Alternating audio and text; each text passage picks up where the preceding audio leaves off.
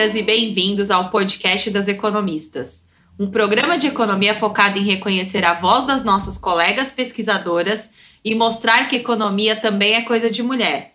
Esse podcast é afiliado ao grupo das economistas da USP.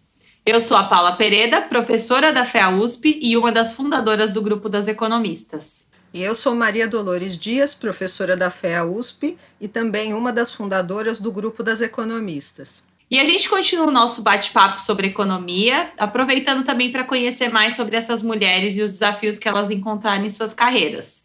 A gente também quer mostrar que a economia é uma ferramenta que nos ajuda a entender o mundo em que vivemos e pode ser usada para melhorar a vida das pessoas. E hoje nós vamos falar sobre gênero, educação superior e mercado de trabalho. E para isso vamos conversar com a Bruna Borges. A Bruna Borges é doutora, mestre e bacharel em economia pela Universidade de São Paulo. A Bruna pesquisa nas áreas de economia do gênero, economia da educação e economia do trabalho. Atualmente, ela é analista sênior de pesquisas educacionais do Instituto Unibanco e a Bruna também ajudou a fundar e organizar o grupo das economistas da USP. Bruna, muito obrigada por aceitar nosso convite para esse bate-papo. Como você sempre foi parte né, do, do nosso grupo de pesquisa que organiza aqui o podcast, é um prazer ainda maior tê-la aqui falando um pouco da sua pesquisa com os nossos ouvintes. E para começar, a gente queria então que você contasse um pouquinho sobre sua trajetória profissional até aqui, por que, que você decidiu estudar economia. Obrigada, Paula. Obrigada, Dolores. Eu estou muito feliz de estar aqui no podcast. É, além de gostar muito do podcast, como a Paula mencionou, eu ajudei no começo do grupo de economistas, então é um imenso prazer ver esse projeto aqui. É, respondendo à pergunta da trajetória, eu acho que eu caí na economia meio de paraquedas. Acho que, que é bem comum isso em várias mulheres, né? Eu gostava muito de ciências humanas, na verdade eu era muito apaixonada por literatura ao longo da escola, só que sempre fui super bem em matemática. Então eu achei que a economia ia juntar um pouco é, esse lado de ciências sociais com uma matemática aplicada, com o uso da matemática. Mas eu, na verdade, não sabia muito sobre a carreira, para ser sincera. Então, eu não sabia o quanto a gente conseguia usar em economia instrumentos quantitativos para lidar com diversos temas sociais. Foi algo que eu só fui descobrir no meio da graduação mesmo. Legal. E conta um pouquinho também da sua trajetória, Bruna. O que, que você estudou na graduação, no mestrado, no doutorado? Como é que foram suas escolhas? Ok. É, eu, no começo da graduação, eu comecei bem perdida mesmo. Aí eu gostei muito de microeconomia e comecei a procurar estágios em microeconomia. E aí eu dei super sorte que eu fui estagiar com avaliação de impacto de projetos sociais, que eu me apaixonei e foi quando eu decidi que ia fazer um mestrado, e também foi muito legal, porque eu consegui, ao mesmo tempo que eu aprendi a teoria de econometria na graduação, eu fui vendo o uso, assim. Então, para mim, foi uma experiência muito enriquecedora e que me direcionou muito, assim. Mas eu ainda não tinha, não conhecia nada de economia do gênero. Inclusive, na minha graduação, a minha monografia foi somente em economia da educação. E ao longo do mestrado também, eu já comecei a me interessar muito pela temática de gênero, mas sem saber o nome de economia do gênero, as pesquisadoras associadas. Eu acho que aqui no Brasil ainda era muito incipiente isso. Então, durante meu mestrado, eu estudei violência doméstica contra a mulher, e eu já me interessava por temas da área. Eu, outra coisa que eu tinha pensado em estudar era gravidez precoce, enfim. Sempre foi uma, uma pauta que me interessou muito, mas eu não sabia denominar. Então, terminei meu mestrado, voltei a trabalhar em instituições privadas com avaliação de impacto, mas voltei para o doutorado com um desejo de me aperfeiçoar e dessa vez já especializado em economia do gênero, que acho que foi algo que foi ganhando corpo ao longo desses anos, tanto internacionalmente, mas principalmente no Brasil. E Bruna, a, como é que você sente a receptividade agora? Comparativamente a quando você começou a olhar, estudar e se interessar por questões de gênero? Eu acho que melhorou muito, assim, eu acho que a gente vê nos principais periódicos, nos, nas principais séries de working paper, muito artigo de gênero, e eu acho que é um tema que está muito em pauta e sendo discutido na economia. E na, na, verdade já era hora, né? Porque a gente sabe o quanto a economia é um ambiente hostil para as mulheres e tem que ser discutido mesmo.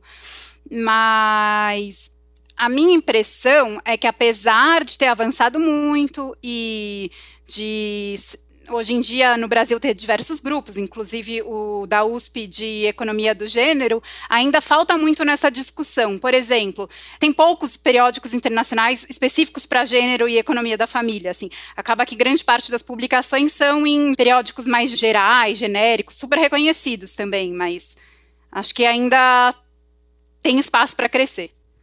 Com certeza, Bruna. Nessa questão ainda, né, das tuas escolhas, no doutorado você fez bolsa sanduíche. No exterior, como é que foi a sua experiência em relação à temática? Como foi essa tua experiência no exterior? Ah, foi muito boa a minha experiência, Dolores, porque, primeiramente, eu fui recebida pela professora Lena Edlund, que é especialista em economia do gênero, então, assim, só de conviver com ela e ter as sugestões e o contato com ela foi maravilhoso. Mas, além disso, eu assisti como ouvinte uma aula dela que era especificamente de economia do gênero aplicada. Então foi a primeira vez que eu fiz uma aula de fato de economia do gênero. Então foi uma experiência muito rica, assim. Eu também ajudei ela com as provas. Nossa, foi para mim sensacional como experiência de ver assim esse campo sendo estudado, estruturado. Achei muito legal. Legal, Bruna. A gente queria agora entrar um pouquinho na, na sua pesquisa, né? E mesmo no grupo das economistas, a gente faz diversos levantamentos. A gente sabe que existe uma baixa é, representação feminina na carreira de economia no Brasil e não só no Brasil, mas também em outros países. E na sua pesquisa você encontra que ter mais colegas mulheres no curso de economia da USP afetou alguns resultados importantes no mercado de trabalho dessas mulheres. Conta um pouquinho aí para os nossos ouvintes sobre os principais achados dessa sua pesquisa. Ok, é, é o primeiro artigo da minha tese de doutorado e a gente olha a representatividade feminina em economia, especificamente no Departamento de Economia da USP. Então, eu comparo mulheres que tiveram maior ou menor exposição a colegas ao longo da graduação em economia e vejo os resultados delas depois no mercado de trabalho. E os resultados que eu encontro é que uma maior parcela de pares do sexo feminino, então de colegas do sexo feminino, aumenta a participação feminina no mercado de trabalho dois ou cinco anos depois de completar a graduação. E outro resultado também interessante que eu encontro é que, na verdade, que a gente encontra, porque esse artigo é coautorado com a professora Fernanda Estevam, é, a gente encontra também que uma parcela maior de pares é, mulheres dentre os alunos de alto desempenho, então, dentre os alunos que têm as 25% maiores notas na FUVEST, aumenta a probabilidade das alunas se tornarem economistas é, no mercado de trabalho. Então, uma maior representatividade feminina específica de alunas de alto desempenho também afeta essa probabilidade de ser economista no futuro. E outro resultado interessante é que a gente vê que esse efeito das mulheres ficarem mais propensas a se engajarem na carreira já acontece ao longo da graduação. Então, aumenta também a probabilidade das alunas já começarem a trabalhar ao longo da graduação, seja como estagiária ou no mercado de trabalho formal regular. Interessante, né, Bruna? E o que, que você acha que leva a esses efeitos, né, de, de maior engajamento e de maior chance dessas mulheres virarem economistas? Seria os contatos, as indicações ou essa mudança de preferências dessas mulheres é, que estão mais juntas nessas turmas? É algo que a gente ainda está investigando, Paula, porque a gente testou alguns mecanismos para verificar o que poderia levar esse efeito das colegas sobre resultados no mercado de trabalho. E a gente vê que não é desempenho, que não é diferença na escolha de curso ao longo da graduação, então é escolher mais macroeconomia ou microeconomia. Um mecanismo potencial que a gente está investigando, que eu acho que pode explicar, é isso que você falou de redes mesmo, de indicações, ou de querer ir para lugares onde tenham mais mulheres, assim, de formar uma rede ao longo da universidade que se perpetua. É algo que no momento a gente está investigando. Muito interessante, Bruna, mas já que você levantou a questão das da rede de colegas, né, de pares, e o efeito de mais professoras? Vocês chegaram a investigar mais a fundo quais seriam esses impactos? Sim, a gente olha tanto para o efeito de representatividade nos pares quanto na, no corpo docente. E a gente encontra os resultados super legais no, das professoras. A gente vê que uma parcela maior de professoras afeta tanto a escolha ocupacional, as mulheres ficam mais propensas a trabalhar em, em consultorias, e, mas eu acho que o resultado mais legal, que conversa com o chamado glass ceiling, ou teto de vidro, que seria a mulher não avançando tanto na carreira, é que uma maior representatividade de mulheres entre as professoras faz com que é, aumente a probabilidade das alunas se tornarem diretoras no mercado de trabalho. É, então, assim, elas vão para cargos mais altos. E a gente também vê um efeito sobre salário depois da graduação.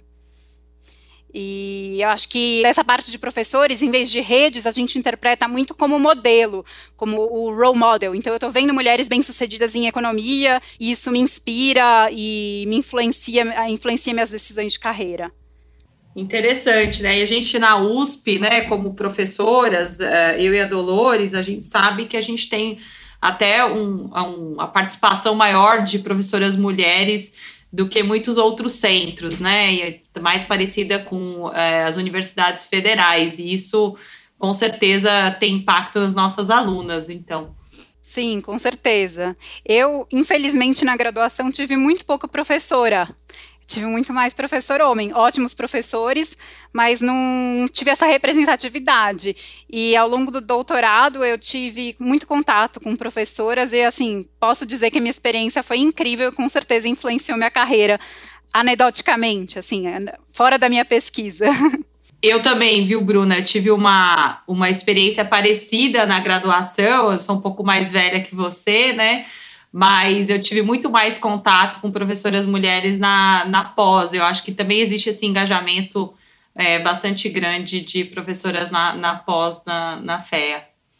Outro resultado é, bastante interessante que você encontra no segundo artigo da sua tese de doutorado, né, Bruna, é com relação ao diferencial de desempenho de homens e mulheres em, em exames prioritários.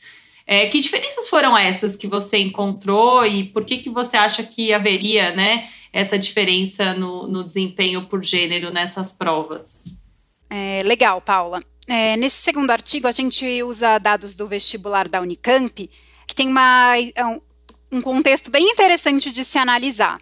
Na prova da Unicamp, todo mundo que passa para a segunda fase vai fazer exatamente a mesma prova, independente do curso de graduação que você está aplicando, que você está tentando no vestibular. Só que, dependendo do seu curso de graduação, vão ter disciplinas com maior ou menor peso, que são chamadas disciplinas prioritárias.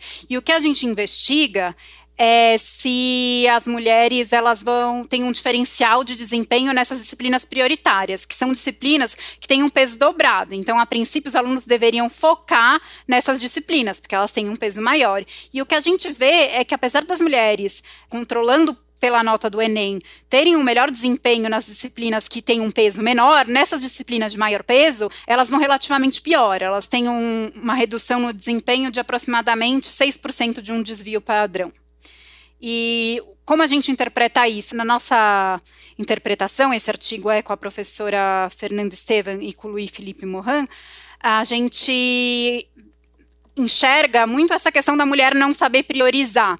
Então, tem uma literatura da Linda Babak que mostra isso, que no mercado de trabalho, é, muitas vezes as mulheres elas não, não fazem as tarefas que remuneram mais, que vão dar uma maior probabilidade de promoção para elas. Elas então, é, acho que coloca muito nesse contexto de priorização de tarefas ou de provas que vão dar um maior retorno e o diferencial de gênero nisso. Então, você diria que, que a evidência que vocês encontram é que as mulheres elas são menos estratégicas, né? Elas são mais, talvez, uh, perfeccionistas em todas as tarefas que elas executam.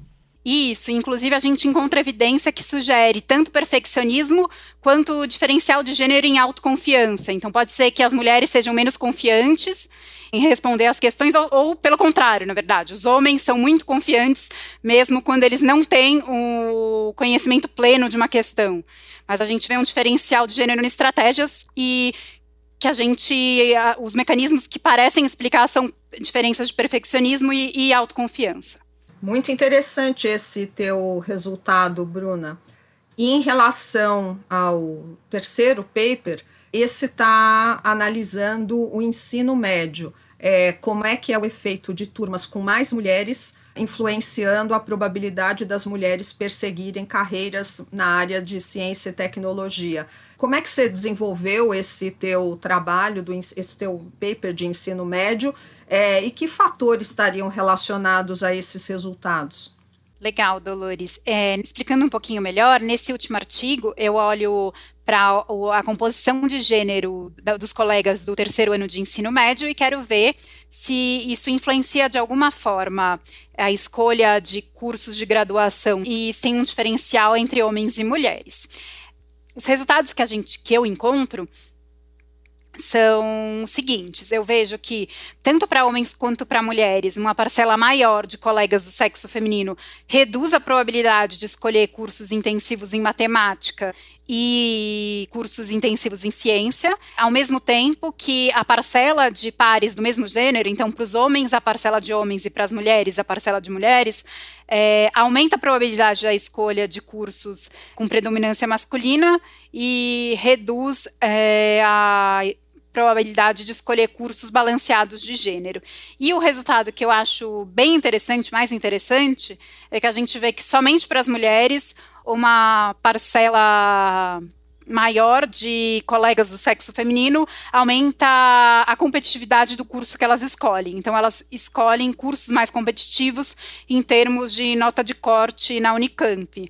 Em relação à interpretação dos resultados, é, acho que é algo que ainda está bem em construção e, na verdade, é algo que eu quero ainda discutir bastante, mas tem alguns mecanismos pelos quais é, eu acho que poderia estar tá afetando. Um é desempenho, porque a gente, a literatura econômica, sabe que uma percentual maior de mulheres aumenta a, o desempenho geral dos alunos, costuma aumentar. É, também a gente vê que composição de gênero para as mulheres pode influenciar é, competitividade e aversão ao risco e também pode influenciar tanto para homens quanto para mulheres os estereótipos de gênero. Então, assim, ter mais ou menos mulheres é, ao longo do ensino médio pode estar afetando isso. Eu é, ainda tô assim tentando pensar melhor nesse mecanismo. Eu sei que desempenho é, um, é, é afetado positivamente, mas eu ainda não consegui associar tão bem com os meus resultados. E o que chama atenção, né, Bruno, é que esses resultados eles são é, bastante diferentes do primeiro paper que você comentou aqui, né, na carreira de economia, que você tem já um percentual menor de mulheres e aí ter mais mulheres tem uma influência diferente do que ter mais mulheres na, nas turmas de ensino médio, que são muito mais balanceadas em termos de gênero. Sim, eu acho que tem alguns fatores que podem influenciar isso. Um é a seleção mesmo. Num, eu estou olhando para todas as mulheres que estão prestando vestibular, enquanto na economia já estou olhando para mulheres que gostam de economia, que têm um perfil mais quantitativo. Tem também uma seleção que são pessoas que conseguiram é, ser aprovadas, mulheres e homens aprovados em um exame de vestibular super competitivo, que é a FUVEST. Então, acho que tem esse primeiro ponto. E também um momento no tempo que eu estou olhando, né? Porque a influência do ensino médio é uma influência que, assim, pode escolher qualquer curso, né, qualquer carreira.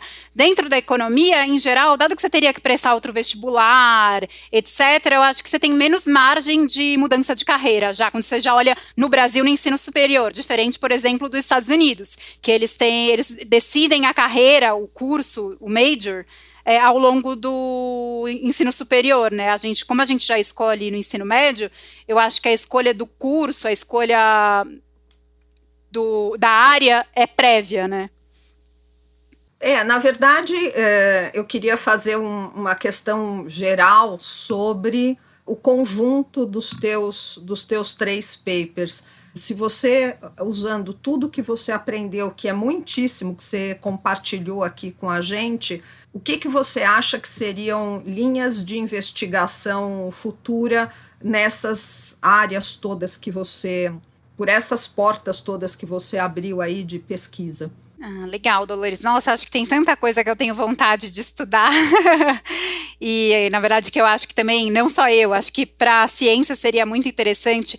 Acho que um ponto é, como foi um ponto até que vocês mencionaram, estudar mais as redes formadas ao longo da graduação.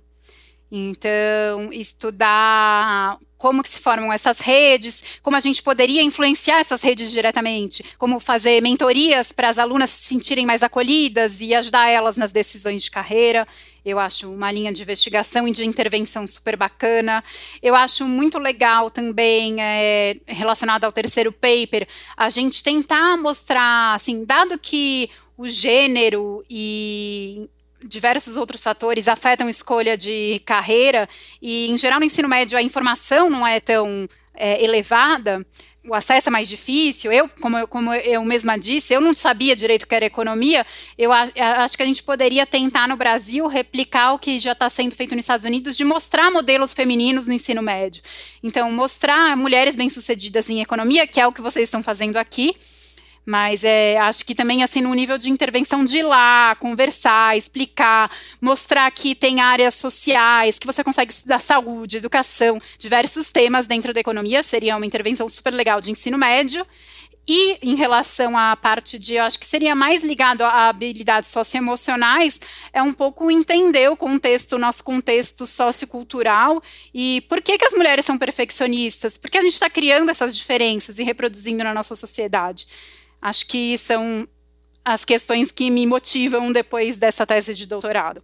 Essa, essa questão que você colocou das normas sociais é bastante importante quando a gente fala em economia do gênero, né? E tem impacto muito no, nos comportamentos que são, são replicados realmente.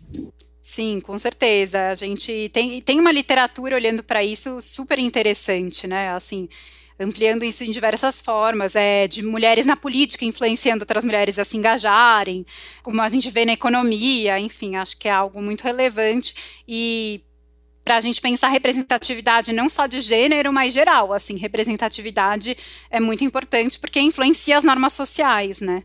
Bruna, aqui, assim, a conversa sempre, sempre que a gente conversa, é, é uma troca muito interessante, a gente aprende muito. E aí a nossa última questão é aquela tradicional, né? Se você pudesse voltar no tempo, o que você falaria para a Bruna que está começando agora a estudar economia? Hum, eu acho que eu falaria algumas coisas. A primeira, bem pragmática, seria estudo estatística. Porque a gente acho que a gente tem um contato com estatística muito no começo da universidade. Eu acho que foi algo que eu fui amadurecendo ao longo da minha formação em economia. Eu gostaria de ter me focado e me aperfeiçoado desde o começo, assim. Então, acho que é o primeiro bem pragmático, mas agora, fora essa brincadeira, é, eu acho que valoriza muito a representatividade e tenta, assim, se colocar no lugar do outro, assim, empatia, porque eu realmente acho que eu tive muita sorte de chefes incríveis, mulheres, é, professoras incríveis, colegas incríveis e que influenciaram muito a minha carreira. Então, assim, valorizar isso e também pensar nas outras minorias e tentar se colocar no lugar delas, pensar que talvez elas não tenham esses modelos, elas não tenham esses pares. E como a gente consegue fazer para incluí-las cada vez mais, ter sempre isso em mente. Muito bom, Bruna. Empatia, acho que é uma, uma excelente palavra para quando a gente fala sobre questões de gênero e quando a gente fala da carreira docente também, né? Nós, como docentes e pesquisadoras, é, a empatia nos ajuda a entender e a melhorar muito nossos problemas de pesquisa. Obrigada, Bruna. Foi um prazer de novo tê-la aqui, falando um pouco da, da sua pesquisa. Como a Dolores colocou, a gente aprendeu muito aqui hoje com você. Eu que agradeço, agradeço tanto pelo convite quanto pela conversa com vocês, que é sempre muito enriquecedora para mim. A gente fica por aqui. O podcast das economistas continua em alguns dias. Assine nosso feed para você saber quando a gente vai subir mais um episódio. O podcast das economistas é uma produção afiliada do grupo As Economistas da USP. A Laura Carpusca e a Paula Pereda são as coordenadoras do podcast. E os demais membros do Comitê das Economistas são a Fabiana Rocha e a Maria Dolores Dias. Nosso produtor de som é o Fernando Iani, a nossa cantora é a Flávia Albano e o trompetista Alan Marques. Nossa designer é a Tata Mato. Nossa entrevistada de hoje foi a Bruna Borges. Muito obrigada e até o próximo podcast das Economistas. Assine nosso feed.